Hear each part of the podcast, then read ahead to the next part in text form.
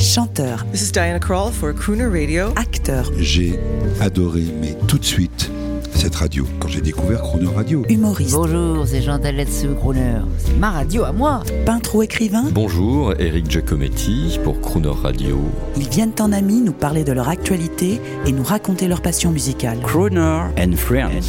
8h15, 18h15 sur Croner Radio.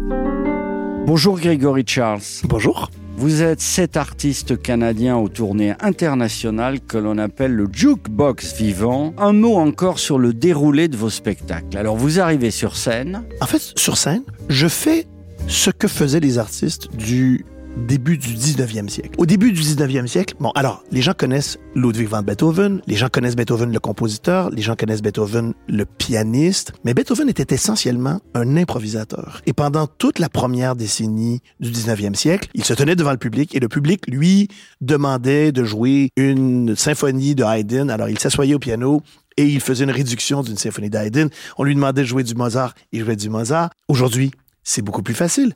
On peut écouter à la radio, aller sur euh, Google, on peut aller sur YouTube. Mais Beethoven, en 1803, avait pas le loisir d'écouter de la musique. Alors, ça veut dire qu'il fallait qu'il l'ait emmagasiné en tête, en l'ayant entendu peut-être une seule fois. Le plaisir, c'est le spectateur qui se le donne parce qu'il devient acteur de votre spectacle. Mais alors comment vous faites? J'ai appris que vous êtes avec Céline Dion. Oui. Vous êtes passé au Stade de France, je crois, et à Wembley.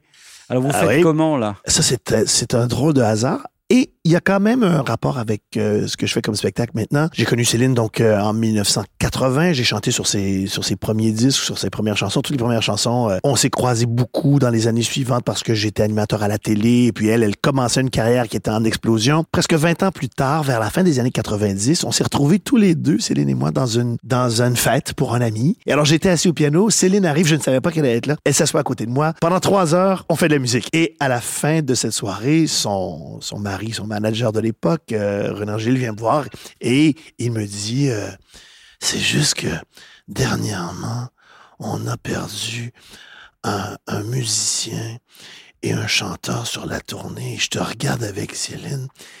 Ce serait vraiment super si tu partais avec nous. Alors je lui dis, bon, oui, merci de l'invitation. Ça commence quand? Et il me dit, ça commence demain soir au Madison Square Garden de New York. Alors le lendemain soir, j'étais sur scène avec Céline au Madison Square Garden. et là, la tournée de l'Amérique, ensuite la Chine, ensuite le Japon, et ensuite euh, le Stade de France, le Stade de Wembley, euh, les Grammy Awards à mais, mais duré, voilà, mais voilà, une immense star à l'américaine, une Ouais. diva Ah oui, mais à, à- internationale. à ce moment-là, il y a aucun doute que Céline était la plus grande star sur la planète. Et puis, alors, c'était une star en France, il y a zéro doute. C'était une star chez nous, il y a aucun doute. Mais il faut l'avoir vue en Amérique du Sud, il faut l'avoir vue au Japon et en Chine. En Chine, il y avait aucun stade suffisamment grand pour accueillir Céline. Alors, le premier spectacle s'est fait sur le tarmac de la- de l'aéroport à Hong Kong. Et alors, il y avait 160 000 personnes. C'était Wow. c'était- c'était- c'était énorme. C'est une personnalité, c'est une voix et c'est un talent d'interprète, Céline Dion. C'est un talent d'interprète, mais c'est plus large que l'interprétation euh, musicale parce qu'on lui, on lui enseigne une chorégraphie et puis elle a fait euh, immédiatement. On lui enseigne, euh, on lui donne un texte. C'est une bête de euh, scène. oui, et surtout, c'est une éponge hein, qui peut apprendre n'importe quoi. Je l'ai vu apprendre des, des, des chansons à la vitesse de la lumière et au Japon, apprendre des chansons japonaises en un après-midi. C'est ce- peut-être ce qui vous rapproche parce que vous aussi, vous êtes une éponge puisque vous, vous pouvez nous faire 20 000 titres. Ouais. Ce qui nous rapproche certainement, Céline et moi, c'est véritablement le plaisir de la musique elle-même. On va l'entendre en live dans une ambiance Las Vegas. À demain. À demain.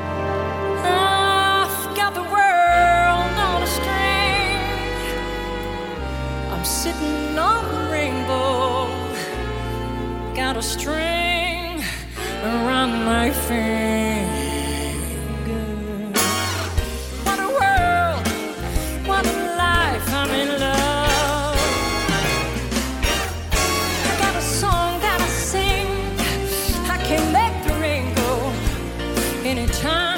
Move my finger. Look at me, can't you see I'm in love? Life is a beautiful thing as long as I hold the string.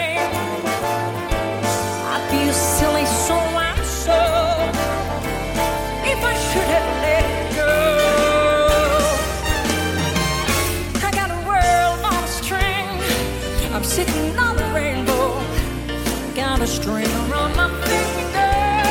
What a world, what a life. I'm in love.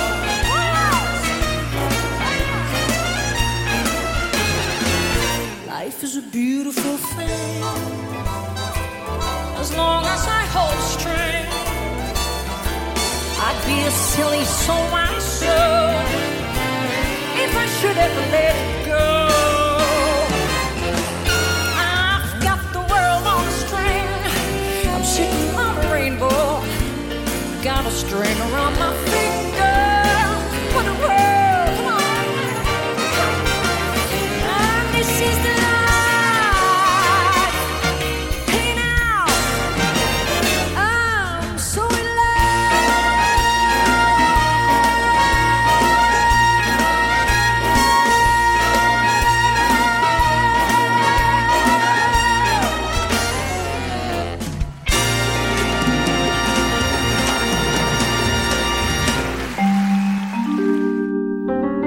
Demain à 8h15 et 18h15, vous retrouverez Grégory Charles en parole et en musique et l'intégralité de cette interview en podcast sur le chronoradio.fr.